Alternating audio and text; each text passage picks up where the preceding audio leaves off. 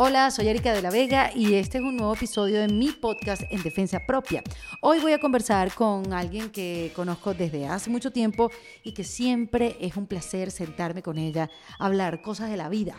Ella es Sasha Fitness. Ella es personal fitness trainer, para aquellos que no la conocen, con un máster en nutrición fitness. Es esposa a tiempo completo y mamá de Abril y de Luna. Sasha se dio a conocer en Instagram después que asumió el reto de recuperar su peso después de su primer embarazo. Y bueno, sus seguidores fueron creciendo cada día más, empezaron a llamarla a diferentes medios para entrevistarla y Sasha tuvo que dejar su pequeño consultorio de asesorías nutricionales para comenzar a viajar dando charlas, motivando a muchos a cambiar de estilo y sobre todo a explicar el verdadero significado de la palabra fitness. Luego llegaron sus libros, que son tres hasta ahora. Luego sus merengadas de proteínas. En su canal de YouTube, por ejemplo, tienen más de un millón de suscriptores y sus videos pueden alcanzar hasta más de tres millones de views. En esta conversación me cuenta lo celosa que es manejando sus redes, cómo es trabajar con su esposo y lo que puede llegar a ser si la retan. Esta conversación la tuvimos en WeWork The Brickell City Center en Miami, que no fue nada fácil terminarla porque Sasha habla mucho. Si no me creen y no la siguen todavía en Instagram, síganla, arroba Sasha Fitness. Bienvenida, Sasha. Gracias. Qué increíble esa raya negra que tú te haces en esos ojos. Es mucho pulso. ¿Cuántas veces practicaste? Yo no hay manera que yo logre hacer eso. Mira, yo me la hago desde chamita, desde que me dieron permiso de maquillarme, como eso de los 16. Ok. Empecé a practicar con los creyones y luego dominé el lápiz así líquido.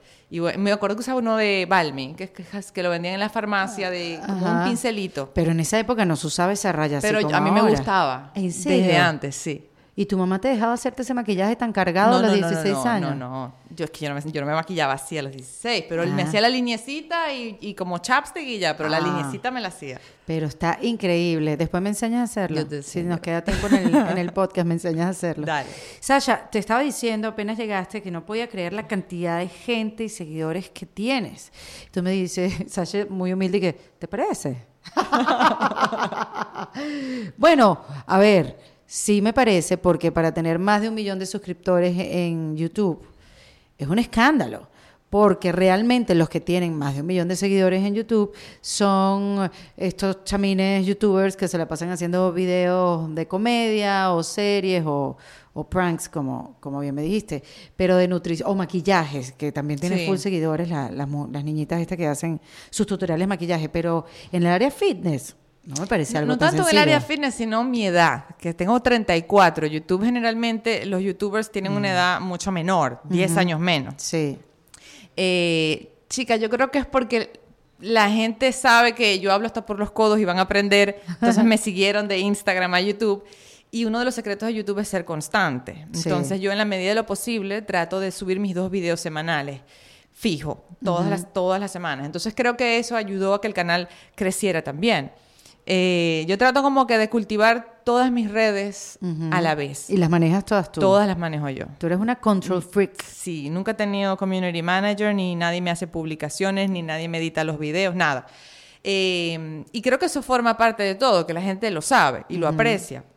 Y yo fui como dominando cada red y me brincaba la otra. Entonces yo comencé con Twitter, ya cuando tenía como un grupo chévere, abrí Instagram. Y luego de ¿En Instagram... qué año fue eso? Instagram fue en el 2012. 2002. 2012. que, eh, que para nosotros estábamos en Venezuela viviendo y Eran y- relativamente nuevos generar contenido en era- Instagram. Totalmente. Sí, Además, sí. yo me acuerdo que yo hacía un programa de televisión, teníamos una cuenta de Instagram y era así como que, ay, ¿quién publica una foto ahí en Sí. la cuenta de Erika tipo 11? Ay, pon cualquier cosa. O sea, porque estábamos en Twitter, no, no entendíamos la importancia de Instagram. Y tú decidiste pues compartir con la gente cómo tú recuperabas tu figura con tu primera hija. Sí, y me encantó el tema de poder poner una foto y que no me limitaran a 140 caracteres. Correcto. Hay gente que es súper ocurrente y 140 caracteres es la magia de Twitter para ellos, porque pueden decir, no, No, eh, Sasha, estamos claros, tú no, te- tú no puedes resumir. yo, yo hacía 400 mil tweets en un día porque no, un- o sea, no me alcanzaba. Entonces en Instagram me sentía libre y yo publicaba 5 o 6 veces al día. Entonces así fui como, como creciendo. Y luego de que ya dominé eso, entonces me brinqué a Snapchat y luego abrí mi canal de YouTube. Entonces todo lo fui haciendo poco a poco. Y cuando tú me comentabas el montón de gente, yo digo, bueno, pero es que hoy en día es diferente. Desde el 2012 tengo yo mi cuenta de Instagram trabajando duro. Que tuviste una visión. Y tengo tres millones y pico, pero, pero hoy en día cualquiera en un año tiene un millón. Entonces, no, no, Sasha, tú sabes lo que hacemos las mujeres, minimizar nuestros logros. Yo no sé si tú eres parte de ese equipo, me imagino que sí por lo que estás diciendo, pero fíjate que yo siento que hay mucha competencia en el mundo fitness, de cualquier nacionalidad, Sí. y, y que están tratando de lograr por lo menos 5 mil seguidores. Gente que tiene conocimiento parecido al tuyo, que están igual de buenas que tú, que son simpáticas que tú, pero les cuesta conseguir esa cantidad de seguidores. Tú lo estás haciendo en 2012 y sin duda hay una manera que tú tienes de conectar con tu público que hace que tengas cada vez más seguidores y con ese, con ese compromiso, porque no solamente te preguntan que, que cómo tomarte las, las merengadas, que después hablamos de tus merengadas, sino te preguntan, el otro día yo estaba leyendo comentarios como que, Sasha, me voy a casar y no quiero tener hijos durante los próximos tres Sí. años, este, y mi único método anticonceptivo que he usado hasta ahora es el condón, y entonces yo quiero que tú me recomiendes, y lo que más me preocupa todo esto es que no le respondiste, esa niña está embarazada. Pero no, mi pregunta básicamente es cómo, cómo crees que es esa manera tuya de conectar con la gente. ¿Qué haces para que para crear esa conexión?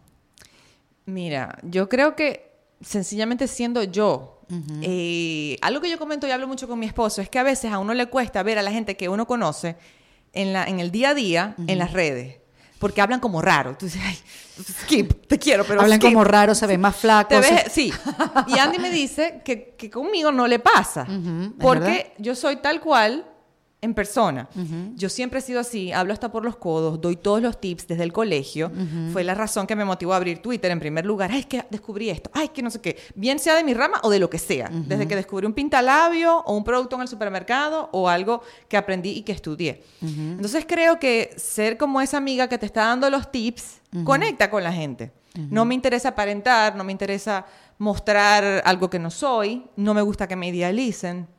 Entonces yo trato como de, de mostrar que cuando me dicen, no, oh, Sasha, Sasha, no, hoy me hicieron ese comentario, Sasha no repite ropa como la gente normal. Y yo, es que yo soy lo más normal y aburrido que existe. Entonces yo creo que eso, eso quizás ayuda. Y el haber sido constante en el tiempo también. Sí, haber sido constante. Después, bueno, así empezaste, compartiendo tu, tu cómo recuperabas tu figura con Abril, que tú, bueno, tú siempre fuiste flaca, fuiste una persona que siempre, siempre estuviste en forma. Cuando tuviste a Abril, tu primera hija, fue que dijiste, Dios mío, ¿qué me pasó? Sí.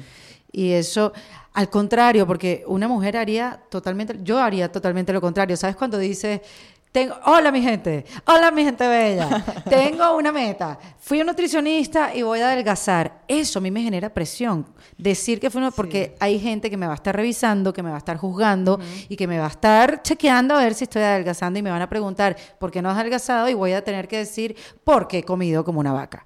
Eh, y eso a mí me genera más presión. A ti, al contrario, no. A ti, para, para ti fue una motivación Sí. tener a la gente que te estuviera viendo. Para mí es una motivación, me genera compromiso y, y al mismo tiempo no me importa lo que piensen en ese sentido. De verdad, yo no me doy mala vida con eso.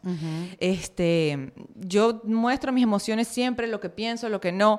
Y si alguien piensa que me tardé, que lo piensen. Siempre piensan que me tardé. Cuando me preparé para la competencia, me tomó ocho meses. Y la gente una decía... competencia de fisicoculturismo. Sí, que más nunca en la vida lo voy a volver a hacer, pero lo hice como un reto. Dos años después de haber tenido su primera hija, para aquellos que todavía no te conocen, es chévere que sepan que esta señora, le digo señora porque me cae gordo esta parte, que ella después de dos años de haber tenido a Abril, su primera hija, fue y compitió en un, en un evento de fisicoculturismo. Sí, en un área que se llama bikini, que es como menos... Menos Sí, menos fuerte. Pero cuando yo me papiada. Comencé a preparar, Abril Lavie cumplió un año.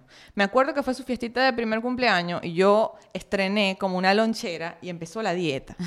Me preparé ocho meses y yo competí en agosto del 2013. Y Abril cumplió dos años en noviembre del 2013. ¿Y por qué te dio por ahí? Bueno, no sé. Yo, yo decía, tengo mi Instagram que era relativamente nuevo, es Sacha Fitness, que más fitness que una competencia. Lo voy a hacer. Porque aparte me echaban mucha broma de que, ay, esta mamá, qué tal, que no es súper musculosa y se pone fitness en el nombre. Y yo estaba tratando de demostrar que el fitness no es eso, no es estar musculoso, seco, rayado. Pero que si me, si me presionan y que si piensan que no puedo, lo voy a hacer y luego lo voy a dejar y voy a hacer el fitness que a mí me gusta. Claro. ¿Me explico? Era un poquito como para callar bocas también. Para demostrar que una persona común y corriente puede hacerlo de una manera natural, sin anabólicos, sin inyecciones, sin esteroides, sin cirugía, sino con trabajo duro. Hay un dicho en inglés que, se- que dice, haters are my motivators. Sí. ¿Se entendió? Sí. Y en esa época yo tenía muchos haters. Ponle subtítulo, haters are my motivators. este, que exacto, los que me odian son mi motivación. Sí, en ese- y en esa época yo tenía muchos haters, porque el fitness no era tan boom como es ahora, que todo el mundo lo practica. En esa época era relativamente nuevo, me echaban bromas que sí con las almendras, que sí con la avena, que sí con esto, que sí con lo otro. Entonces, bueno, yo quería como de cierta manera motivar a las mujeres a decir, mira, si tú quieres recuperar tu figura y quedar hasta mejor, lo puedes hacer y te lo voy a demostrar con esto que es tan extremo. Wow, pero marcar un punto. O sea, hacer un punto. Haciéndose competencia, Sasha, es Sí. extremo total. Extremo y por eso digo que no lo volvería a hacer, Qué porque lleva tu locura. punto, tu cuerpo un punto Por favor, no la reten No. más. Por favor, que yo no sé de lo que es capaz de hacer. Pero bueno, me decían que me tardaba, porque las mujeres que están acostumbradas a ver en estas competencias se preparan en 12 semanas, 3 meses, de una manera como tomando unos atajos que a mí no me gustan. Entonces yo me tomé el triple del tiempo. Y cuando tuve a Luna, me tomó casi un año y medio volver a estar en forma como me gusta. Entonces, ay, también te tardaste porque no fue a los 3 meses y saliste en, con... Bueno, pero digamos que ya te conocían cuando Luna, su segunda hija, que es una cosa, Dios mío. Yo tengo una amiga que dice, a mí me duele el útero cada vez que veo a Luna, porque es tan hermosa que tú dices, hay que tener siete mil niños como esa. Este, pero sí dijiste, mira, me voy a tomar mi tiempo, Sí. estoy amamantando y como que relajada, porque no estás apurada. Lo chévere es que tú no estás apurada, Sasha, en tu vida. Tú no, No, estás yo no estoy apurada. Mi esposo dice que me debería apurar un poquito más, pero Sí. yo estoy relajada, yo me relajo porque Pero eso es chévere, estar yo siempre digo que del apuro queda el cansancio. Pero es que todo el mundo está apurado ahorita. Yo siempre he estado apurada en mi vida y no sé por qué. Sí. No llego. Yo estoy, siempre estoy pensando que no llego, que no llego, que no llego. ¿A dónde? No sé. Porque uno siempre tiene, y creo que las redes sociales contribuyen a eso, como unas expectativas muy altas de lo que tiene que ser tu vida y dejas de disfrutar como el proceso. A mí me gusta disfrutar del proceso, de cualquier proceso que sea, y me tomo mi tiempo. Creo que estoy casada con un hombre que me complementa porque él es como más intenso, más rápido, más dale, dale, dale, dale. ¿Desde dale. cuándo Andy está trabajando contigo? Desde antes de venir, nosotros nos venimos en el 2016, empezamos a trabajar en los proyectos como desde el 2014. Te viniste a Miami. Sí, a Miami. Desde el 2014 más o menos estamos trabajando juntos. ¿Y eso cómo fue? O sea, él tenía como su empresa, su negocio, sus cosas. y Mira, él es ingeniero civil. Ok. Él, a- una rama totalmente diferente, pero él siempre ha sido emprendedor. Eh, y bueno, yo siempre he estado en esto de una manera u otra, antes de ser en las redes sociales, la figura que tengo en redes sociales, yo tenía un consultorio donde hacía asesorías, yo tenía como mi trabajo aparte, pero siempre me ha encantado esto. Y hubo una época en la que estaba tan dedicada a las redes sociales sin producir nada, porque yo nunca hice publicidad ni nada, que él me decía, tampoco pierdas el tiempo. Claro. Vamos a hacer algo con esto. Eh, empecé con mis libros, empecé con mis conferencias y luego yo le dije, mira, hay un suplemento que a mí me encanta, que yo consumo, pero siento que tiene ciertos defectos, quisiera mejorarlo, quisiera sacarlo de una mejor manera, de calidad. Y él dijo, vamos a hacerlo. Entonces empezó nuestra investigación en toda esta industria que era nueva para nosotros. Correcto. Fueron muchos viajes para Estados Unidos, distintas ciudades, visitando distintos laboratorios, asesorándonos. Hasta que poco a poco lo fuimos haciendo y sin darnos cuenta ya nos mudamos para acá para poder sacarlo adelante y bueno, gracias a Dios nos ha ido muy bien, pero, pero nos complementamos muchísimo porque yo tengo como la parte de las ideas, del mercadeo, de la con- del control de calidad, creativa. la parte del control de calidad del consumidor y él está en la parte muy numérica y operativa, que es la parte en la que yo la conozco y la manejo porque también estudié administración de empresas, pero no es lo que me mueve. Sasha, dime algo que no sepas hacer. Hay muchas cosas que no sé hacer. No, una Muchas colita, una no trenza. hacer, Dime que no sabes hacer trenzas. No, no sé planchar. Bueno, pero quién sabe planchar. Y hoy en día con esas, con esas planchas a vapor que son así. que- No, mira, soy malísima para la tecnología. O sea, yo aprendí a editar mis videos en Final Cut Ujú. con tutoriales de YouTube, pero hay un punto en el que a veces me tranco. O sea, por ejemplo, a veces me dice, el disco está lleno. Y yo, ¿pero qué disco? si yo tengo un disco externo que lo vacié, ¿qué disco está lleno? Y me tranco y puedo dejar de subir un video porque no sé, tengo que buscar y hacer research. O sea, la parte tecnológica a mí se me dificulta full. O sea, yo soy más de la vieja escuela. Pero bueno, ahí voy, ahí trato. Claro, ahí vas, ya has estado aprendiendo. Además que lo que yo veo que tú, como tú compartes en las redes, que compartes un montón. No, no has, después que tuviste a tus hijas, no, no has dicho, oye, aquí me pasé, se me fue la raya de compartir, porque tú eres muy celosa con tu familia. De hecho, Andy, ahora es que estás poniendo fotos de Andy, porque antes no lo ponía. Bueno, porque, pero es que él, él es complicado para eso. Él tiene que verlo antes de que yo tal. Ah, sí. Sí, sí, sí, sí. Imagínate, los hombres, porque serán así. Yo tengo un esposo también que no lo revisa, pero dice, no, no, no, a mí no me estés sacando fotos. Y yo, bueno, pero que tú eres un fantasma. Tampoco puedes estar ausente. Sí. Mira, lo que pasa es que eh, yo al principio era mucho más reservada. De hecho, Abril yo la vine a mostrar cuando ya casi tenía tres años. Porque, claro, vivía en Venezuela, era otra realidad. Sí. Eh, y Andy estaba renuente a la idea también. Le, estaba como que no, no, no, porque el tema de las redes era relativamente nuevo. El hacerte conocido o famoso por unas redes sociales era muy nuevo. Bueno, en Venezuela, de donde somos nosotras, mucho gusto, Em, en esa época, ojo, teníamos los medios tradicionales, la radio funcionaba, la radio en Venezuela es algo que realmente sientes y puedes entender lo que está pasando en el país gracias a la radio. Y exacto, las redes sociales era como una manera de compartir, obviamente.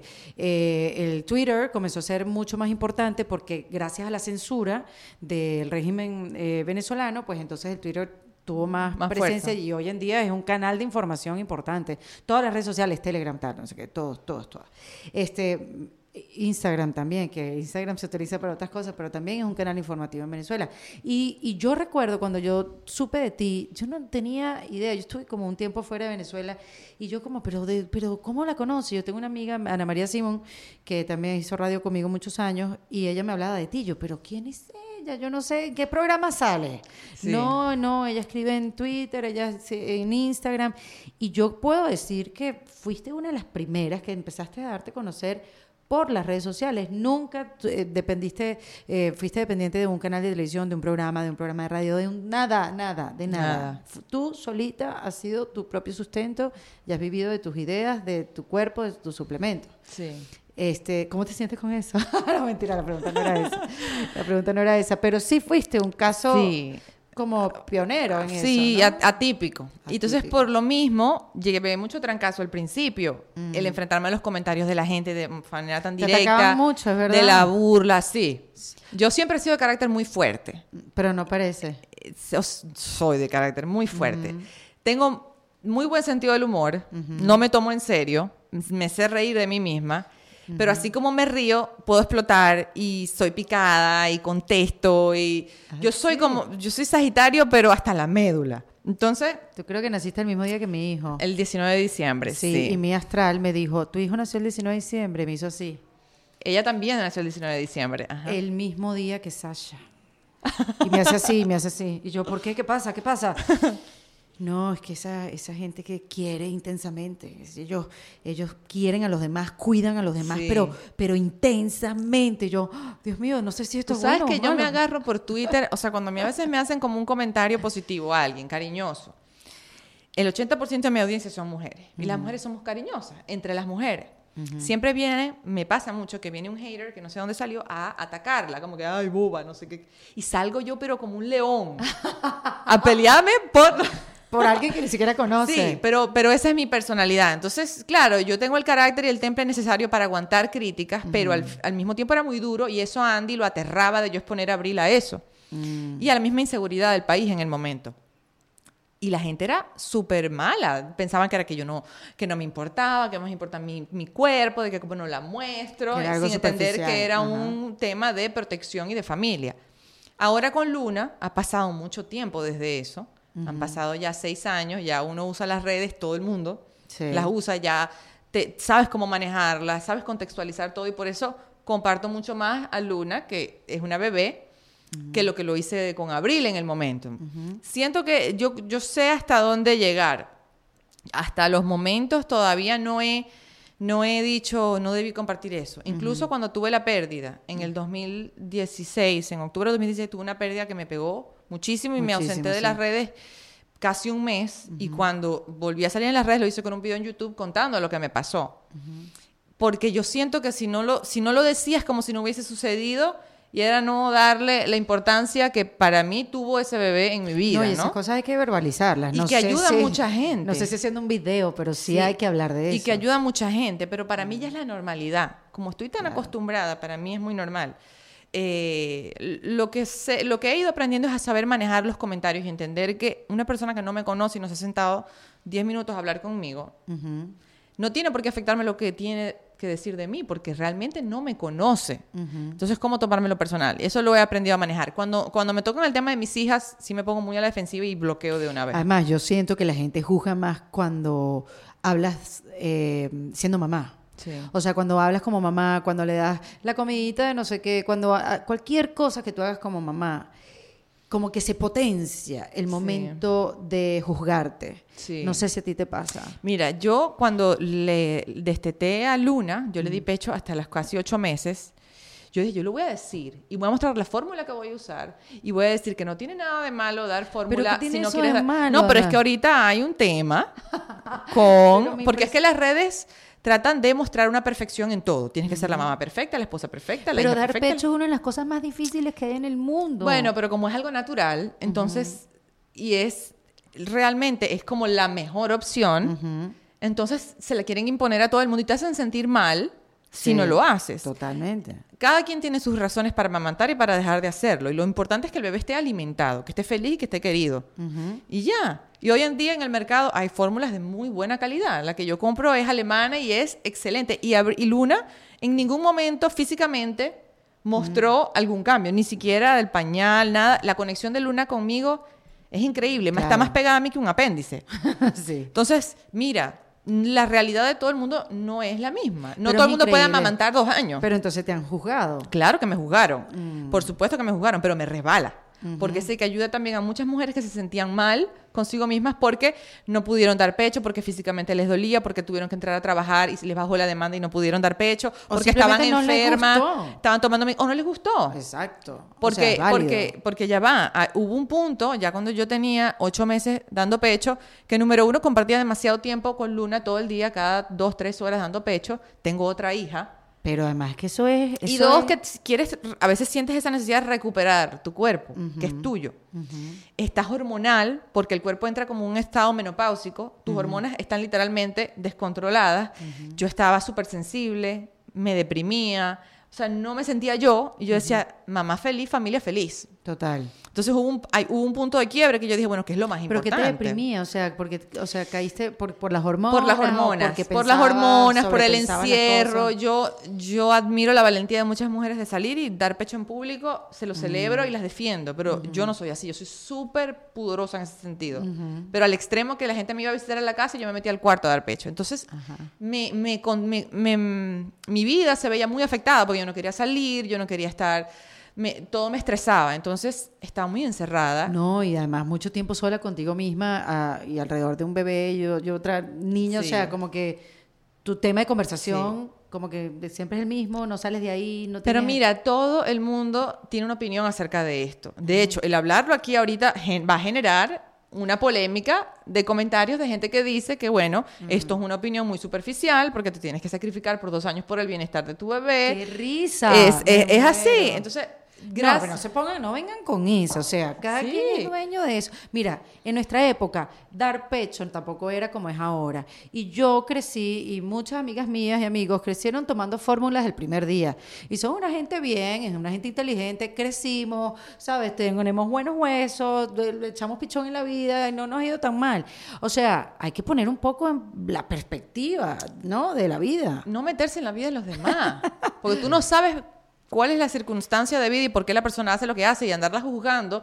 O sea, el tipo de alimentación que le das a tu hijo no te define como mamá ni como persona. Ni va a poner en riesgo tampoco, bueno, al menos que tenga un problema alérgico, qué sé yo, que sé yo, ya, pero tampoco va a poner en riesgo el desarrollo de, de tu Sí. hijo sano y feliz, ¿no? Pero bueno, es el tipo de, es el tipo de cosas que comparto, Bueno, que generan cosa. polémica, pero que me resbala, la verdad. Yo no sé si a la gente le importa, pero yo di tres meses y de broma de pecho a Matías. Y no pude, o sea, no pude más, era una cosa que no entendía, iba a la radio, me parecía que me demandaba demasiado tiempo y, y no, me sentí, no me sentí cómoda, no me sentí cómoda con dando pecho. Y yo, te lo voy a decir, los primeros años lo decía en grupos de amigas como que yo di, y Sí. siempre sumaba un mes, cuatro meses para no ser juzgada. Pero bueno, hoy en día veo a Matías, es un niño feliz, que se desarrolla bien, es tremendo, pero eso no es culpa de la leche. Eh, ¿Sabes? Eh, tiene mucha energía, eso no es culpa de la leche. Este, y está bien. Y ya no me importa decirlo, pero, sí me recuerdo el shame.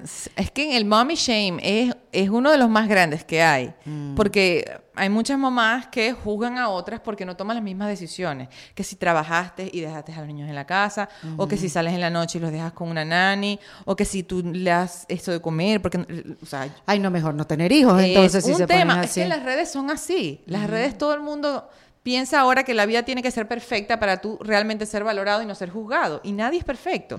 Nadie es perfecto. Entonces creo que, que hay que contextualizar muy bien el contenido que se consume y bajarse del pedestal en los que muchos sienten que están para juzgar y señalar a los demás. Ahora tú, cuando yo veo que compartes eh, tus videos, que estás en la casa, estás eh, cocinando, tú compartes mucho el día a día. y, y tú dices que tienes carácter fuerte, pero yo te veo que tienes como súper buen humor, que te ríes, que te sale un desastre en la panqueca y te ríes y te pones de risa. Luna hizo un desastre, empezaste a grabar y te maquillaste y el ojo te metiste el pincel adentro y te ríes y te ríes y te ríes y me impresiona que puedas llevar el día así. Sí, es que yo soy relajada en ese sentido. Claro, es que tú eres relajada. Yo soy relajada. A mí yo no tengo ningún apuro, a mí el desorden no me mortifica. Eh, yo priorizo que es realmente importante. Yo en este día, te- esto tenía yo como, lo discutía con mi esposo, que yo decía, le compré un poco de creyones de cera luna de los que se lavan. Tú compras muchas cosas, Sasha. A mí me preocupa Así tu es un economía. problema. Porque compras, compras y lo compartes con la gente y lo probaste. y un- ¿Cuántas paletas de sombra de ojos No, yo no voy a decir no es. No, don- o sea, aquí, lo- lo- aquí no caben tantas cosas en una casa, no hay tanto closet. Sí, a mí me llueven los chécheres, es parte del problema de que de, por eso nos vamos a mudar. Claro. Pero lo que te digo, yo no soy de la que se va a estresar porque la bebé rayó las paredes. Yo le compro los creyones que se lavan y que raya, porque me parece que se ve tan linda. Y la gente me dice, tienes que marcarle límites. Cuando ella me entienda lo que yo le quiero decir, ella va a saber cuáles son los límites. Pero ahorita ya no me entiende. Yo le digo, di, mamá, ya sé. ¿Y tu, mamá, y tu- Mamáquita. y tu mamá fue así? Mi mamá sí, mi mamá fue una mamá relajada. Mm. Mi abuela es súper relajada, así también en ese sentido, la mamá de mi papá. Yo creo que yo soy Mm. Claro, muy que- parecida a la familia de mi papá. algún sitio, ¿no? Sí. Este, eso a veces puede generar desespero por parte de mi esposo porque, claro, él llega de trabajar en la calle, yo trabajo más desde la casa, hago ciertas cosas con él en la calle y de repente la casa es un caos. Luna sacó todas las gavetas, todo, todo. y él entra y dice, ya, bro, aquí, ¿qué pasó? Él sí es como más picky. Ajá. Yo soy más relajada y por eso nos complementamos muy bien. Cuando hablo de carácter fuerte, es que, por ejemplo, cuando estoy en una discusión, si yo siento que tengo la razón, no me gusta que me sentirme juzgada o, o malinterpretada. A veces mi paciencia es explosiva. O sea, así como estoy bien, a veces de repente estoy mal y se me vuelve a quitar rápido. Yo vivo mucho mis emociones en ese sentido. Soy muy emocional, pero al mismo tiempo soy relajada en cosas que para mí no tienen importancia. Eh, entonces creo que hay un buen balance allí. Y tengo muy buen sentido del humor. Me encantan los chistes, me encanta el sarcasmo. El sarcasmo forma parte de mi vida. Bueno, vos sois maracucha. O sea, en, en mi familia, mis tíos, mis papás, nosotros todos nos jugamos todo el tiempo eh, y trato de ser así en mi día a día. ¿Y qué es para ti? Es una pregunta que, porque ya que eres relajada, no estás apurada.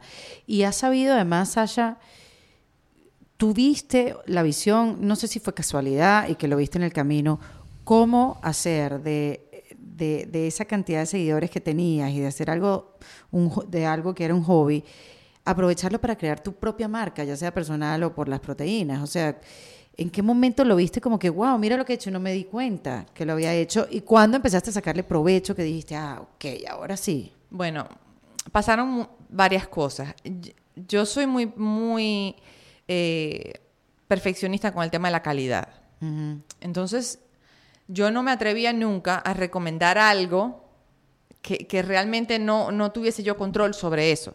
Yo recomendaba cosas que no pueden afectarte en tu vida cotidiana, ¿no? Tu salud, tu bienestar, pero ya de ahí ponerle mi nombre a algo que va a impactar tu vida de una manera grande, ya yo no me atrevía, porque era con el mismo tema del control que me cuesta soltarlo Claro. eh, me di cuenta del potencial que podía llegar a tener como marca cuando hice mi primer libro. Que fue las recetas. las de Sasha recetas de Fitness. Sasha Fitness.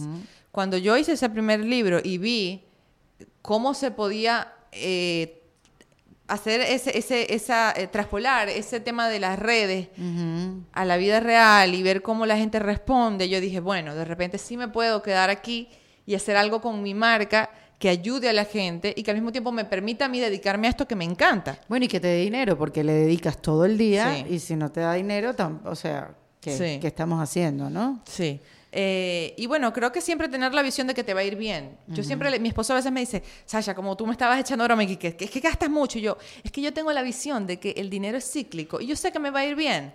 Yo siempre tengo como eso presente. Yo no tengo aspiraciones de ser multimillonaria o de ser una... Nunca he tenido como esa aspiración. Yo soy feliz con lo que tengo. Con tal y me mantenga así, yo estoy bien. y, y sé que siempre me va a ir bien y lo tengo presente y lo tengo presente y, y hago siempre lo mejor de mí. Trato, trato de dar lo mejor de mí con la mejor intención y creo que eso se me devuelve. Entonces, de cierta manera, logro, logro un balance de esa manera.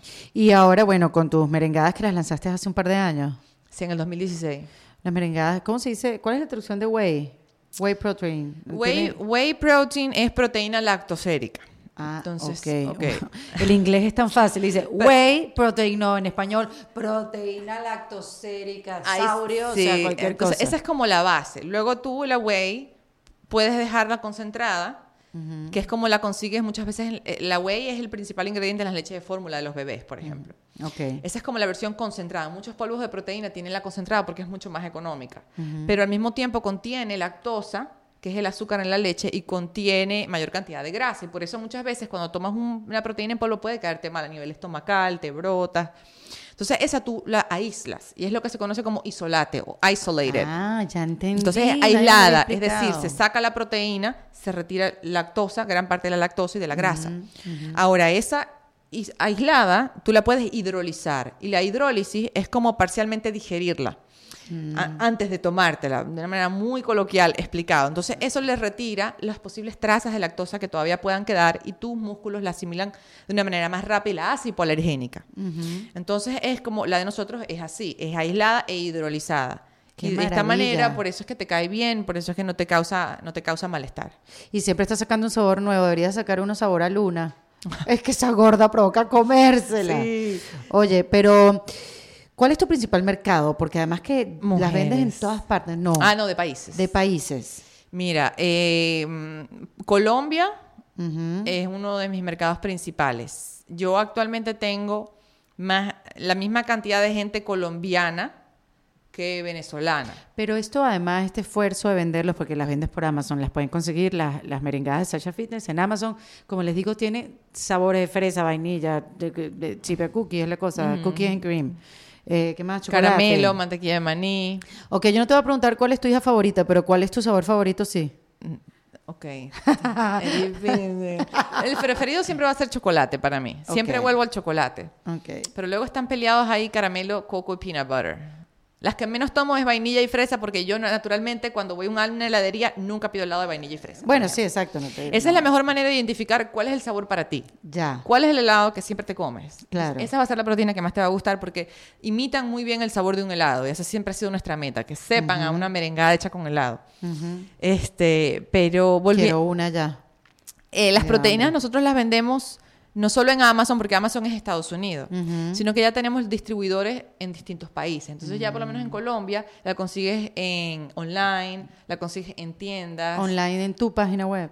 En la página web de Colombia. Ajá. O sea, tenemos página web en Colombia, tenemos también eh, Y todo este empire lo han montado tú y tu esposo. mi esposo y yo. ¿En solos. serio, Sasha? Sí, eso es un, eso- nuestra marca es de inversión propia, o sea, no es que vino un inversionista, Sí. no, eso ha sido con nuestro propio capital y nuestro Porque ustedes han trabajo en querido, me imagino. Sí. ¿Por porque qué? soy muy celosa. No me gustan opiniones de terceros, freak. no me no, no, no, no, no.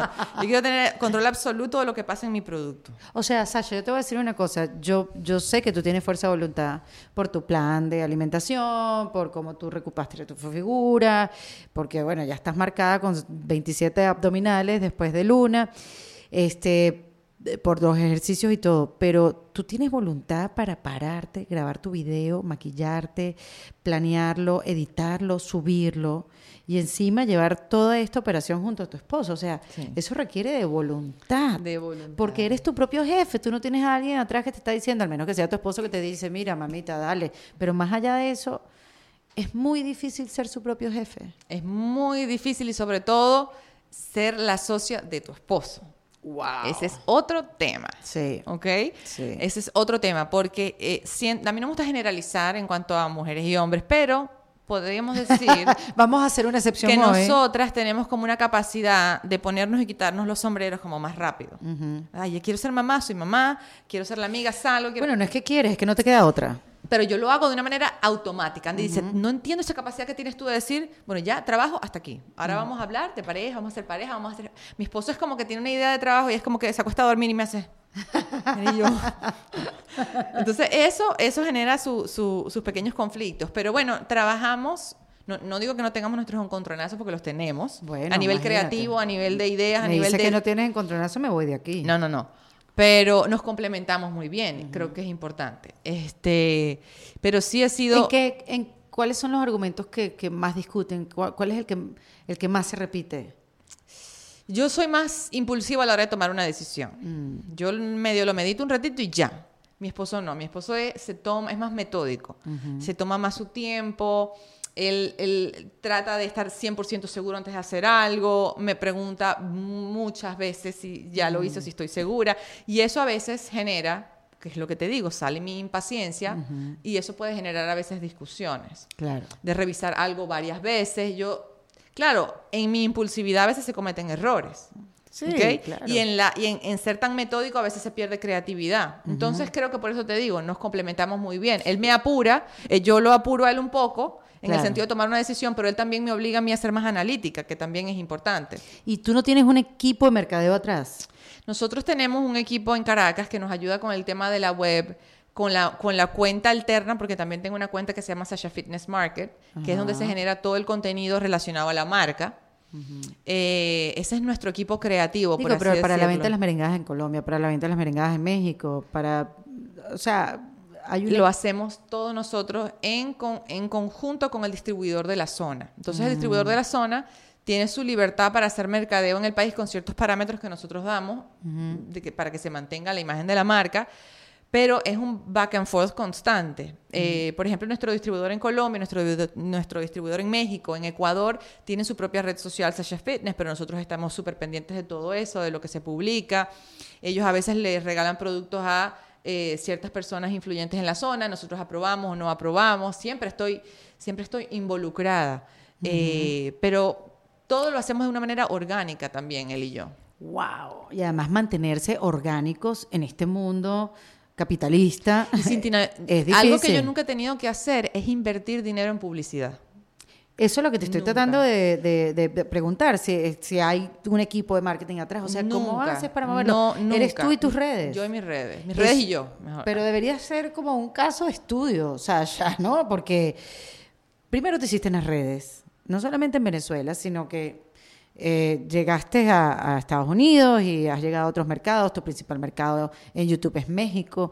eh, que eso, mm, tú dirás, ay, bueno, tampoco tanto, porque es típico. No, ay, no, bueno, tampoco tanto. No, sí, es importante que te hayas creado toda este, este, que hayas creado tu branding eh, a punta de tu trabajo, de compartir, de tus seguidores, de tus experiencias, de, bueno, de también de tus eh, eh, cosas, ¿cómo se dicen esto? Lo que yo, lo que yo no soy buena haciendo, este, mm, citas personalizadas. Asesoría. Ay, asesoría, gracias. Que alguna vez me diste una, by the way, me acuerdo, hace muchos años. Hace muchos. Sí, este, obviamente que con esa parte también, pero has hecho, no solamente te hiciste tú como figura, sino que has hecho toda una marca mm, de la cual se sostiene tu familia a través de internet. O sea, me parece increíble y siento que he perdido mucho mi tiempo al lado tuyo, Sasha. Mira, yo creo que es una combinación de creer en lo que hago y que me gusta, que yo lo Sí. disfruto. Yo no hago nada que no me guste y ese es un gran problema a veces. O sea, yo hago, Sí. a mí me gusta hacer las cosas en las que soy buena y, y soy intensa. Bueno, porque pudieras tener un poco más de tiempo. O sea, Sí. si tú delegas a un equipo que te suba los videos y delegas a un, No, un no niño puedo, que no sabe puedo, editar bien. Lo hice, lo hice. Mi canal de YouTube lo abrí y mis tres primeros videos fueron así y yo sentía que no tenía como mi personalidad y yo lo necesitaba. Entonces, eso me ha ayudado, pero también el haberme asociado con una persona que es súper diferente a mí, mi esposo. Eso es algo que construimos juntos, porque a veces tengo eso de que no creo que eso de no creértelo y, y sentir que no es suficiente lo que haces, eso a veces te puede frenar. Cuando tú me decías subestimas quizás lo que, lo que, lo que eres, mi esposo no subestima nada. Él es, vamos, sí, dale, tal. Entonces creo que él me empujó también a salirme de mi zona de comodidad y siempre me está empujando a salirme de mi zona de comodidad porque yo me pongo cómoda muy rápido. En cambio, él no. Él siempre Claro. quiere evolucionar, evolucionar, evolucionar. Entonces, una sociedad así siempre te va a ayudar a crecer. Claro. Ahora, la internet, ¿a ti te, te ayudó a inventarte o a reinventarte? A proyectarme, creo. Ah, no, yo te di dos A opciones. reinventarme puede ser, pero inventarme no. Yo no me inventé. Pasa es que yo siento que, que, mm, sencillamente, ¿sabes esta serie? eh, The Truman Show se llamaba. Ajá. Que él era él, pero vivía su vida y lo estaban grabando por todos lados. Yo lo veo más o menos así. Yo esto no fue lo que busqué. Yo nunca estaba buscando ser famosa o darme a conocer. O, estas fueron cosas que se fueron dando como una consecuencia a mi intensidad y a mi manera de compartir. Entonces, ya yo sin las redes no, no me veo porque siento que somos la misma persona. Soy la, so- es la misma cosa. Algo que para muchos es una sorpresa es que yo no ando comportándome como Sasha Fitness alrededor de todo el mundo. Tú nunca me vas a ver a mí en un evento sacando el celular y haciendo mil historias. Yo creo que nunca te va a ver en un evento. Nunca, sí, eso puede ser, puede ser. Pero fíjate que yo llegué aquí y jamás mi intención fue, Erika, vamos a estar aquí con No, Erika. no, yo claro no tengo no. esa personalidad. Que la gente ya está acostumbrada a eso. Una vez fui a un evento de influencers y yo me sentía como una cucaracha en baile de, de gallina. gallina. Porque yo decía, Dios, todo el mundo con el teléfono, tomándose fotos, hablando, súper carismático, Qué tomándose ansiedad. fotos. Yo no, a mí me gusta compartir mi vida cotidiana. No me interesa la parte de ser una influencer y tener toda esta postura y Que cuando emigraste, cuando llegaste aquí, tuviste como ciertas oportunidades de ser, sí, nunca lo hice. ¿verdad? Pero que yo me acuerdo, porque hablábamos en esa época mucho como que, bueno, nos estábamos adaptando. ¿Cuántos años llevas tú en Miami? Tres. Tres años. Bueno, no hace mucho. No, no hace mucho. Yo me acuerdo que tú me dijiste algo que nunca se me olvidó. Y fue, mira, los primeros dos años tú vas a sentir que estás en una ola. Tal te estás revolcando. Y después de los dos años te paraste así en la playa y dijiste, "Ah, sobreviví. Así mismo. Y yo siempre lo hablo con mi esposo. Eso que me dijo Erika a mí no se me olvida porque es así tal cual. Apenas ahorita ya me estoy sintiendo más adaptada. Sí, sí, es que, es que yo creo, y por eso te quería preguntar, ¿cómo te afectó? Porque a pesar de que todo lo has llevado bien y tenías ya un negocio y una visión y una proyección, emigrar es eso, son procesos que no puedes saltar. No soy experta en eso, sino que lo viví y lo sigo viviendo, porque aunque yo tengo seis años acá, siguen pasándome cosas que tienen que ver con el hecho de vivir en otro país. Y siempre me va a pasar. Y ya todo hice paz con la miseria y ya yo sé que eso va a ser así mientras yo no viva en mi país. este, pero esos dos años eh, que, que te digo yo de la ola, que yo digo que son dos o tres, porque además sales así y dices, ¿dónde está mi traje de baño? Entonces Así. tienes que empezar a buscar el traje de baño desnuda ajá. cuando todo el mundo está viendo en la orilla. O sea, es peor aún el cuento. Lo que pasa es que, bueno, te, que te acuerdas de la parte bonita. ¿Cómo te afectó? ¿Cómo, ¿Cómo fue eso? Porque, claro, uno pasa por un proceso de desubicación muy intenso y quieres hacerte pensar que está todo bien. Y así quieres hacerle pensar también a tus seguidores que está todo bien. Pero en verdad, no. No, está, no, no, no, no, no está bien, no, sino que es todo diferente. Entonces, esos, esos primeros años, uno intenta hacer cosas parecidas a las que venías haciendo eh, en Venezuela, o intentas abrirte al mercado, intentas involucrarte con la gente que vive en la ciudad. Y tú tuviste varios intentos de hacer cosas diferentes Sí. como ir a eventos, ser eh, eh, influencer de ciertas marcas. Recuerdo que te, no sé si coincidíamos, pero ya yo no sé si yo me lo contaste o lo vi en las redes. Porque uno sabe de ti Uno sí, sí. a través Eh, de las redes. Sí, en- eh, recién llegada me pasaron varias cosas. Eh, nosotros por lo menos nos veníamos con un proyecto andando. Entonces eso me ayudó a tener un poquito de piso. Claro. Decir, ok, estamos trabajando en este producto que va a salir. Yo me vine en febrero y sacamos las, las proteínas y todo a finales de marzo. Entonces vinimos, fue a trabajar, trabajar, trabajar. Eh, me pegó mucho al principio el tema de la soledad y es lo que se me sigue pegando, porque yo no soy amiguera. Andy me dice, pero has amigas nuevas, y yo, a mí me cuesta mucho, eh, porque soy muy de la casa, soy muy de mi rutina, tengo mis amigas desde el colegio, que es una nostalgia que no logro como hacer ese corte. Ninguna vive acá. Ninguna vive aquí. Mm. Soy muy pegada a mi familia. O sea, mis tías. Cuando yo nací, mis tías tenían 19, 20 años. Entonces son todas muy jóvenes. Claro. Y mi vida se centraba alrededor de mis tías, de mis papás, de mi familia. O sea, Andy dice que somos como una secta. Porque entonces mi tía vivía en mi edificio, mi tío vivía en mi edificio, mi mamá vivía a cinco minutos. Los domingos me reunía con mis tías. Y yo hablo con mis tías como hablar con, con tu mejor amiga. Wow. Entonces, el romper eso después de 30 años fue súper difícil para mí. Y es lo que hasta el sol de hoy me, no me termino de acostumbrar a eso. El tema de los colegios con, con Abril, el sistema es totalmente diferente. Eh, todo, todo lo extrañas. Entonces creo que eso me afectó mucho. Y al mismo tiempo, eh, el sentir que tengo que vivir como vive la gente en Miami. Ya yo hice las paces con eso. Yo dije, yo no voy a ir a Winwood un sábado a tomarme algo ahí. Yo no voy a ir a Ocean Drive, ni voy a ir a todos los eventos a los que las marcas te invitan y no lo voy a hacer. Porque lo, y fui a un par de eventos y como te digo, me sentía extraña. Yo decía, no, no, no puedo. Y yo no hago lo que no me gusta hacer, es lo que te digo. Si a mí algo no me gusta, no me da feeling, no lo hago. Yo no sé, caigo ante esa presión. Lo puedo intentar, probar cosas nuevas. Sí. Y si no me gustó, no lo hago. Y luego ese mismo año fue que tuve la pérdida. Y entonces allí Wow, fue sí. fuerte porque pasé por eso que fue tan duro sin ni un nadie. Mi abuela que, estaba, que está aquí. Pero de resto ni, ni mi mamá, ni mi familia, ni nada. Entonces eso fue como, si ya yo estaba acostumbrándome, fue como echar un freno de mano súper fuerte. Sí. Pero Sí, ya... porque hay cosas que te detienen el proceso, Sí. lo pone más lento. Y estábamos ap- aprendiendo a manejar una industria en la que éramos nuevos, Andy y yo. Eh, eh, Andy con el tema del idioma ya habla buenísimo y se defiende, pero al principio le costaba más y, y eran barreras que teníamos, ¿no? El, el idioma, el- la manera en la que se trata a la gente aquí, que la gente es como más fría, como más formal. Eh, No se lo toman nada personal, es blanco o negro, sí. ¿no? Es como más... Aquí no pierden el tiempo, como que buenas tardes, ¿cómo te va? aquí tienes que hacerlo ghost". todo tú. Sí, aquí En todo es Venezuela tú, rápido. tú consigues ayuda en lo que sea que hagas. Sí, sí, sí. Desde que necesitas que alguien te lleve un papel de un lugar a otro, le pagas a alguien que te haga el favor, tal. O sea, hay tantas posibilidades de tener ayuda en Venezuela con la casa. Alguien que vaya a tu casa te ayude con la limpieza. Eso, Dios mío, eso es la salud de cualquier matrimonio. Aquí no es lo mismo. O sea, aquí No. yo tengo una señora que va a mi casa tres veces a la semana, pero yo no tengo a alguien fijo de limpieza. eso es un lujo, casa. claro. Esa es una de mis grandes metas. Por eso, por eso merengadas y por eso sí, sí, sí, el Así que no, que yo me BCAA. quiero comprar un carro. No, no, no, no, no. Yo quiero poder.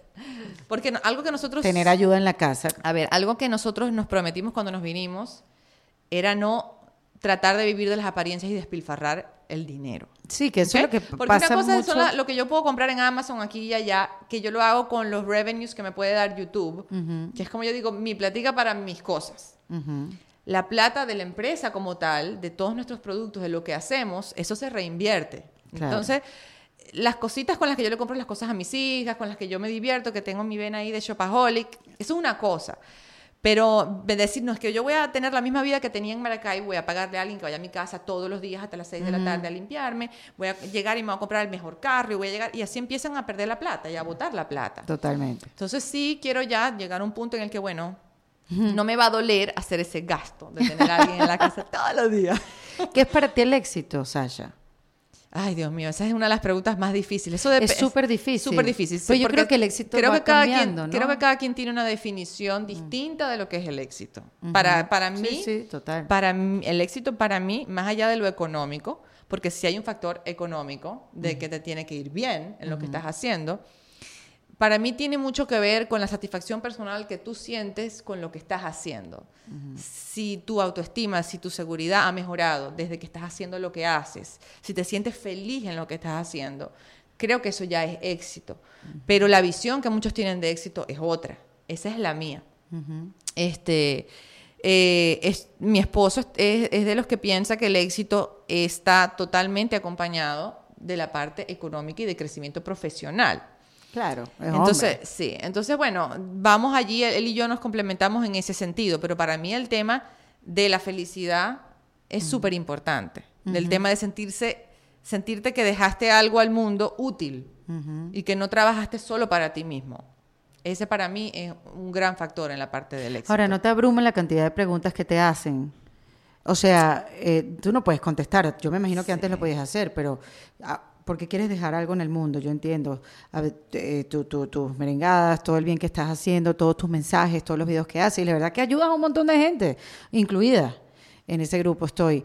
Pero, pero ya llega un momento que no te da tiempo. O sea, ¿cómo puedes contestar 5.000 comentarios? en No, una foto no de lo hago y- No, y, obviamente ya la no gente lo puedes. Al principio la gente no lo entendía, Pero ya eso la no te gente lo abruma, es así como, No me abruma. nada. Como yo te digo, no, yo me puse un traje. sacar un suplemento que yo me que puse un traje de que todo me resbale. Yo trato de contestar lo que puedo y lo que no. Bueno, ahí te dejo un video de contenido que también es algo útil y te sirve. Y cada cierto tiempo, por lo menos una vez al mes, saco un video en YouTube de las preguntas frecuentes del mes. Y ahí yo aclaro un montón de dudas. De esa manera trato de, como, Ah, de muy bien. canalizarlo. Muy bien. Pero es que si tú te pones, si, No, si, si tú dejas que te afecte la- las opiniones de los demás, de lo que tú haces, de lo que dejas de hacer, de lo que dices, de lo que... Entonces no vives tu vida y te paralizas. Entonces eso es una decisión que yo tomo los- todos los días, de que no me importe lo que, lo que me digan o lo que... Yo voy a hacer lo que me haga feliz y lo que me permita a mí seguir creciendo. Mm. Tú sabes que yo no te he preguntado nunca esto, pero ¿a qué edad te casaste? Yo me casé a los 26. Ah, yo pensaba que era más joven todavía. No, no, Igual no. 26 me Lo parece que un pasa es que yo soy novia de Andy desde los 18. ¡Ay, por Cristo! Si al muchacho le tomó tiempo decidir. Sasha, no puedo creer. Sí, sí. Yo siempre fui súper así como seriecita en ese tema.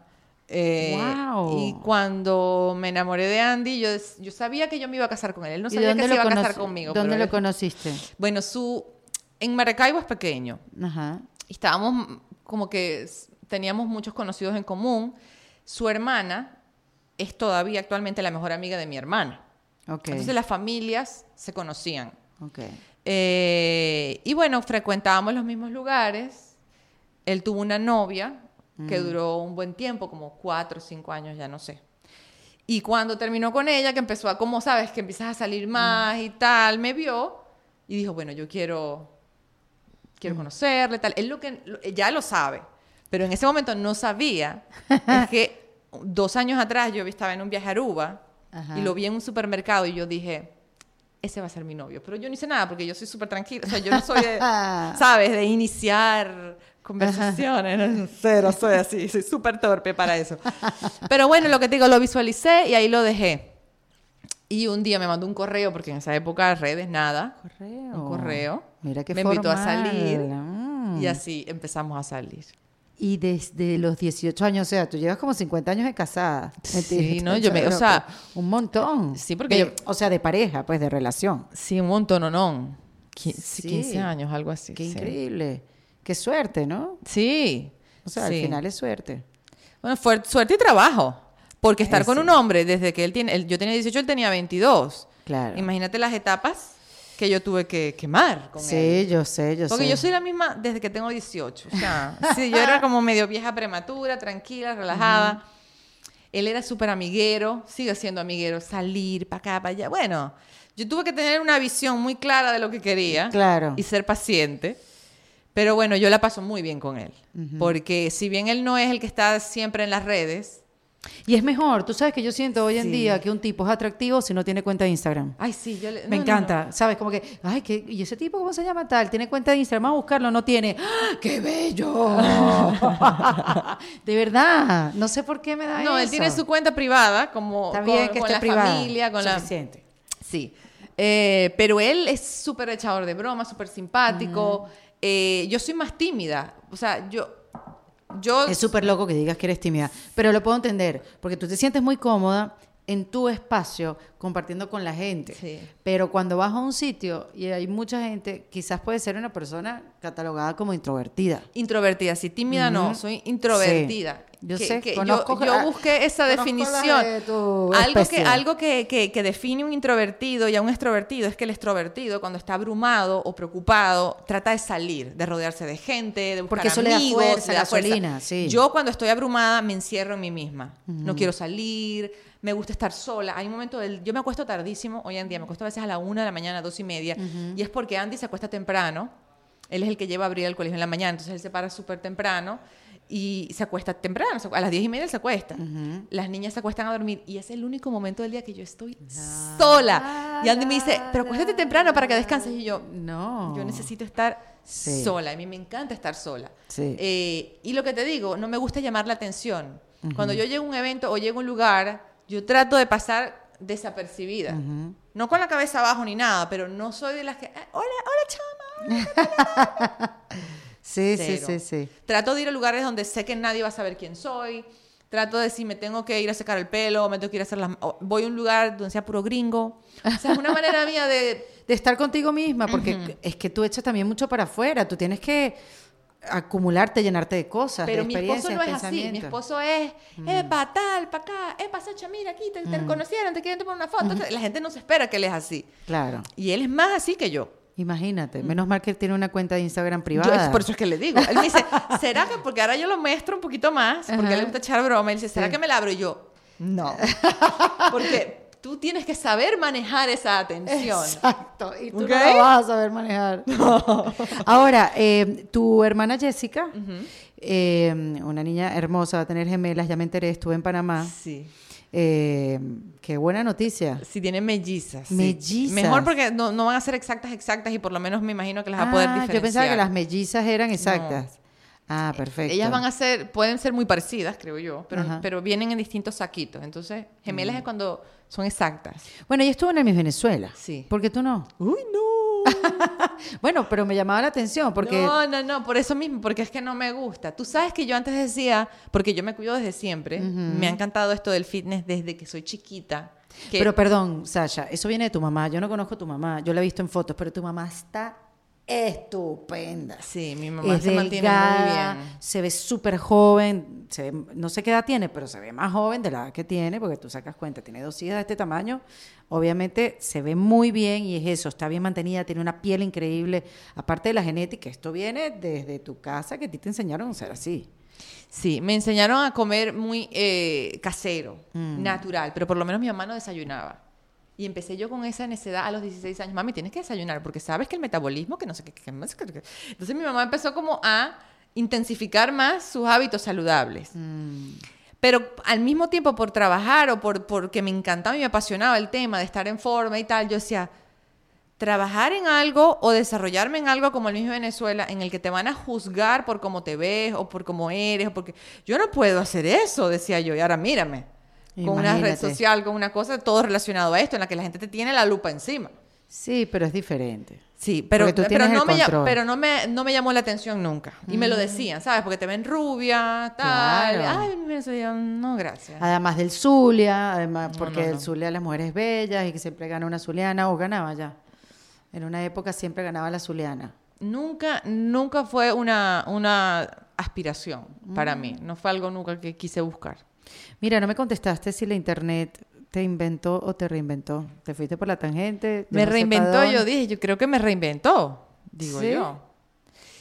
A mí me ayudó a formar un poquito más mi carácter, a ser una mujer más segura, a, a- a aferrarme aún más a lo que pienso y a no dejar que la opinión de los demás te forje a ti, porque es muy fácil dejarse llevar por ahí, Sí. porque te critican hasta el último pelo que tienes en la Sí. cabeza, desde tu personalidad, a cómo hablas, a cómo te grabas, a lo que comes, a lo que dices, a cómo te ves. Te comparan, entonces te comparan todo el tiempo. Te con- ayudó a, a, sí, a formarte como una coraza, Sí. a ser más fuerte, a estar más segura de ti. A- me ayudó a, a- a sencillamente ver el potencial que podía tener. Porque la gente te está dando un feedback constante, que es algo que quizás los que estaban en los medios tradicionales no lo tenían antes de las redes sociales. Quienes iban a la televisión, grababan algo. Y no tenías el feedback No de la sabes, gente. a menos de que te lleguen o te digan algo, pero tú lo estás ahí recibiendo constantemente. También me ayudó a mejorar como persona, a saber en qué cosas si- quizás sí podía mejorar o no. O sea que eh, entre tus tres tips para reinventarse en paz, podría ser, eh, no sé, eh, agarrar seguridad o no importante lo que te digan los demás, estar segura de lo que tú eh, piensas, eh, estar proyectada, no sé. ¿Cuál- ¿Cuáles serían? Como puedes ver, no tengo ni idea. Creo que te ayuda a, a verte de una manera objetiva, porque siempre creo que tienes que tomar en cuenta el feedback. No- Uno no puede ser prepotente en la vida y decir que tú tienes la razón todo el tiempo. Hay gente que te va a decir cosas solo con la intención de, de hacerte sentir mal, pero siempre va a haber gente que te quiere ayudar. Las redes dentro de todo me han ayudado a crecer, ¿no? Eh, entonces te ayuda como a verte de una manera objetiva y a ver qué impacto tienes tú en los demás, en tu día a día, en tu trabajo eh, te ayudan también a cuidarte. No, porque pero- tú vas a ser siempre como tu mejor defensor. Ah, bueno, también, sí y no, porque te atacan las dudas, ¿no? ¿Seré que estoy haciendo lo correcto? Porque eso también nos ataca todos los días. Pero yo te digo, tú, para reinventarse, ¿cuáles son esos tres tips para poderlo hacer en paz? O sea, si, Ok, ya te si- entiendo. si alguien se quiere reinventar, ¿qué, qué debería hacer según Sasha Fitness? Creo que tienes que hacer un análisis DOFA, que le dicen, debilidades, oportunidades, Ajá. fortalezas y amenazas Oh, de ti mismo. Entonces tratar de, tú poco a poco vas trabajando en todas esas debilidades, eh, analizas las posibles amenazas en tu entorno de vida y le sacas provecho a esas oportunidades y pules esas fortalezas que tienes y las proyectas. Entonces, eso es algo que yo hago constantemente. ¿Cuáles son las cosas de mí que más me gustan? Voy a tratar de proyectar eso, ¿ok? Esa mejor versión de mí todo el tiempo, trabajarla, trabajarla, trabajarla, sin dejar de mostrar esa parte de mí con sus defectos, porque ayudan a humanizar quién eres ante la gente Bueno, porque las redes las deshumanizan. las deshumanizan. Entonces, eso también hay que tenerlo presente, porque a nadie le gusta lo perfecto. A la gente le gusta identificarse contigo. Entonces, creo que es importante siempre estar analizando cuáles son esas cosas buenas de ti, cuáles son esas cosas no tan buenas de ti y saberlas manifestar en las redes sociales, Tanto lo bueno como lo malo. tanto lo bueno como lo malo. Otra cosa también es trabajar en tu seguridad, porque una vez que tú te expongas, siempre vas a recibir las críticas. Eso viene con eso. Entonces, ¿de qué manera tú puedes canalizar esto? Porque si tú luego empiezas a sentirte inseguro todo el tiempo, esa reinvención no ocurre. No, más bien te aparta, más bien te, más bien hace- lo rechazas, te escondes. Sí. Y, y la constancia para seguirlo haciendo, a pesar de que ya no sea tan bueno, porque no todo camino va a ser recto, siempre vienen esas curvas, ¿no? Es. Entonces creo que la gente entender que todo crecimiento, evolución, reinvención es un proceso, donde van a haber avances, donde van a haber retrocesos, pero hay que ser constante, porque el éxito y la reinvención, o como lo quieran llamar, solo viene de la constancia. Mira, el 25 de mayo, estaba pensando en la niña esta que nunca le contestaste del método anticonceptivo. Aprovecha y dile que... Bueno, actual, yo no, yo lo digo. Ac- Actual, no, el método anticonceptivo que a mí, para mí, es este aparatico que se llama la T de cobre, Ajá, exacto. que no es el, el Mirena. Que no trae A mí no me hormonas. gustan las hormonas. Sí, me imagino que no te gustan. A nivel metabólico, a nivel de salud, no me gusta. Entonces, bueno, el- lo que pasa es que la T de cobre no todo el mundo la puede utilizar. ¿Por qué? Ah, bueno, los que no han tenido hijos. Bueno, algunos doctores la ponen, algunos no. Yo esperé a tener hijos. Antes me, me cuidaba con preservativo, antes de los hijos. Pero eh, si, si tu periodo te viene por tres días, cuatro días, cuando te pones la T de cobre te dura una semana. Claro. Y es como más abundante. Bueno, para la seguidora que preguntó. Ahí tienes tu respuesta. Ahí tienes tu respuesta. Espero que veas el podcast. No, porque estoy preocupada. Siento que ya está embarazada de mellizas, así como tu hermana. Bueno, el 25 de mayo vas a estar en Bogotá. Sí. Comienzan las presentaciones de Sasha Fitness. ¿Cuánto tiempo llevas que no las hacías? Tres años. Tres Ay, me siento así, tengo como un nervio, un nerviosismo. Sabroso, Sí, qué sí, bueno. Pero ya te están esperando en Bogotá. Sí, eh, es un- vengo con una presentación distinta. Las, las presentaciones que hice anteriormente eran como más teóricas, como más enseñanza, como más... No tenía el canal de YouTube en esa época. ¿Verdad? El canal de YouTube es relativamente nuevo. Y ya tengo tanto contenido teórico en YouTube que este quería hacerlo un poquito más dinámico y práctico. El fitness ha evolucionado mucho y se ha masificado y al mismo tiempo se ha distorsionado. Entonces, básicamente, la conferencia trata de el fitness realmente de qué trata, cómo saberlo realmente aplicar a la vida cotidiana, O sea, ¿de qué trata tu apellido? cómo, cómo diferenciar lo que es verdad de lo que es mentira y cómo saber qué funciona para ti, porque hay muchas tendencias. Entonces voy a hablar que si del ayuno intermitente, que si del keto, Ay, que si de los macros, que si clean eating, todas estas tendencias, ¿quién tiene la razón? Porque todo Pues siempre está saliendo algo nuevo. algo nuevo y, y quienes promueven esas cosas nuevas siempre las promueven como verdades absolutas y la gente se confunde. Hay demasiada información que se conflictúa, entonces vamos a hablar sobre eso de una manera bien divertida. Eh, bien conversada y una parte importante que creo que hay que tocar y que pocos la tocan es el tema de las redes sociales, de las falsas expectativas, de los espejismos que se ven, de todos los tratamientos que hay hoy en día para hacer mejoras a tu cuerpo, que no tiene nada de malo que se lo hagan, pero creo que hay que ser un poquito más frontal y responsable cuando están compartiendo eso en redes sociales.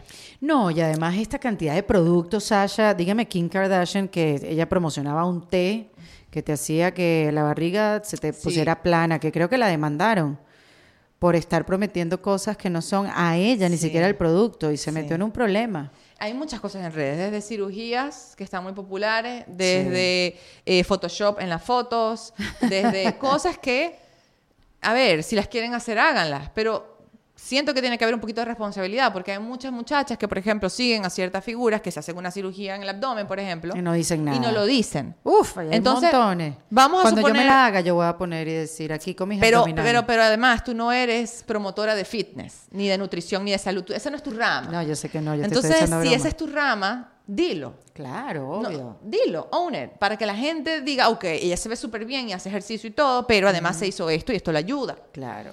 Para crear expectativas reales en la gente. Entonces, hablar un poquito sobre eso sin amarillismo, sin nombrar a nadie. Yo no estoy buscando perseguir Ay, a nadie. a alguien, no, no, no, no. Sasha. Pero de una manera, mi- mis ganas de proteger, de decir, ok, Sí. Tienes que tener una expectativa real de lo que estás consumiendo. No compares tu vida con lo que consumes en las redes sociales. No todo lo que ves es un contenido 100% real. La gente siempre pone su mejor presentación y yo lo digo, yo me tomo 20 fotos y elijo la que más me gusta. No me tomo una foto recién parada en la mañana con la, sacando la barriga, yo me paro, me paro derecha, pongo una buena pose. Claro. Este, hay, a mí me hacen preguntas a veces como que, ay, ¿qué, qué, qué ejercicio puedo hacer para que mm, se me, se me vean los senos como más paraditos? Y yo, no, no hay ejercicio, cirugía si te quieres operar los senos. Claro. De la única manera, yo me operé los senos, porque era algo que no podía mejorar con ejercicio. Correcto.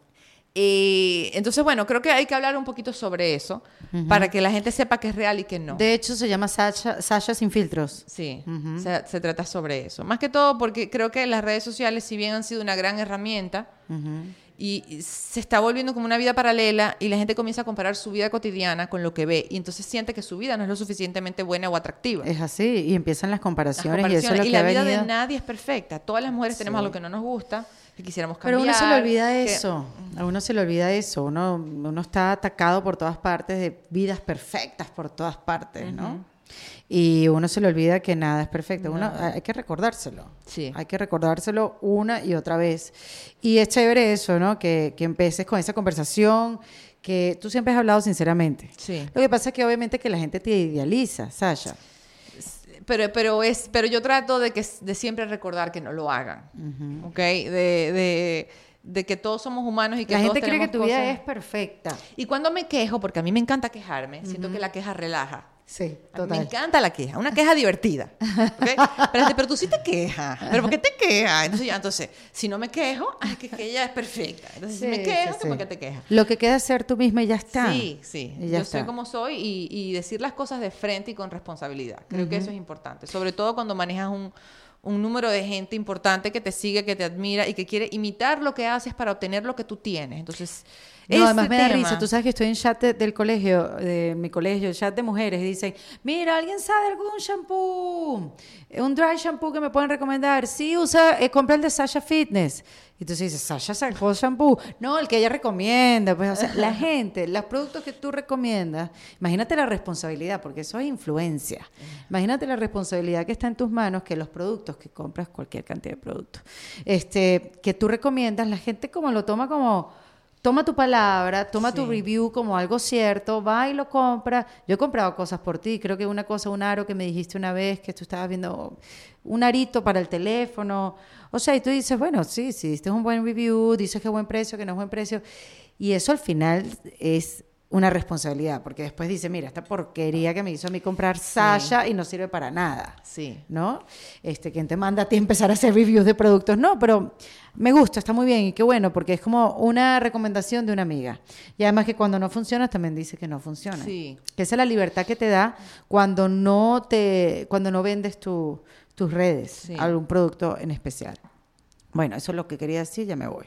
No, mentira. El 25 de mayo, entonces, Sasha va a estar en Bogotá con su mm, charla Sasha sin filtros. Los tickets están en tuboleta.com. Y esa es la única fecha que tienes hasta ahora. ¿No piensas ir a más Sí, hasta ahora. Me han llegado ya correos para ir que si Chile, que si Canadá, Pero, pero España. es que ahora tienes dos hijas. Pero es Sasha. que yo voy tomando una a la vez. Claro. Yo dije que iba a hacer esta, esta presentación a ver como para calentarme de nuevo y ver cómo me siento. Y a partir de allí me planifico. Claro. Porque yo tampoco estoy interesada en girar. Hacer, ¿sabes? Como hoy en día, no, que me voy de gira. Yo tengo dos hijas. Totalmente. Y mis hijas siempre están conmigo y es como más complicado. Entonces, Sí. bueno, como vaya viniendo, vamos viendo. Qué chévere hablar contigo, Sasha. Nosotros, yo siempre te entrevisto como una vez al año. Pero esto no fue una entrevista, esto es más una conversación. Una Pero A mí me encantan lo- los podcasts. Sí. Los escucho ¿Y todo no el quieres tiempo. hacer uno, ya que tienes tanto tiempo para hacer cosas? ¿Sabes que Yo le dije a mi esposo que hiciéramos él y yo un podcast. Ajá. Porque tu, tu dinámica es complicada. Tienes que estar invitando gente, invitando gente, invitando sí, gente. Sí, Yo dije, no, yo no quiero invitar a nadie. Yo me busco uno fijo. claro. Entonces, claro, mi esposo y yo siempre tenemos un ping-pong muy divertido. Porque nos conocemos tan bien. Ya Claro. yo sé lo que él va a decir, él sabe lo que yo voy a decir. Y si bien él vive conmigo, me hace preguntas como la gente. No, Sacha, pero ve que leí del ayuno del agua. ¿Cómo es eso? Y yo, ay, Andy, tú sabes que eso no sirve. No, pero explícame por qué no sirve. Entonces estoy yo a las nueve de la noche explicándole a Andy, mira, Andy, ¿cómo tú me vas a decir que te Entonces creo que Ay, un podcast risa. de, esa, de esta manera Claro que sí. eh, puede ser, trabajamos juntos, puede Claro. ser divertido, pero no es el momento. Creo que- Michelle Poller eh, de Hello Fears tiene un podcast con su esposo Adam que lo hacen en el avión. Como ellos viajan mucho, entonces se llama Desde el avión y ahí pues hablan de las cosas que les pasan a ellos porque ellos también trabajan juntos y no se han divorciado como tú. Eso es una cosa increíble. Eso sí es un caso de estudio. Así que bueno, eso es un proyecto más que puede, Sí. puede venir en camino. Mira, Sasha, bueno, nada, qué, qué chévere que viniste. No, gracias por invitarme. Y conversar conmigo, abrirte así y, y bueno. Cuando no consigas otro invitado, me llamas y hablamos otra No, cosa. chica, tampoco así, hablamos otra cosa. Sabemos que tenemos eh, tiempo, tiempo no, muchas cosas de qué hablar. Recuerden que esta conversación la tuvimos en defensa propia.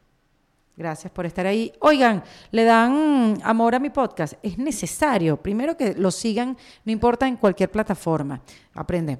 Eh, es necesario que, que le hagan un review, que le hagan un que le pongan Los cinco reviews son estrellas. superimportantes. Sí, porque eso hace que vayan subiendo en recomendaciones y lo hace más visible a públicos que todavía no le he llegado. Entonces, con tu amor, yo puedo dar más amor. Hasta luego. Esto fue en defensa propia. Y para aquellos que siempre están pendientes de los productos de Sasha Fitness, ella acaba de lanzar uno que se llama Fit 9.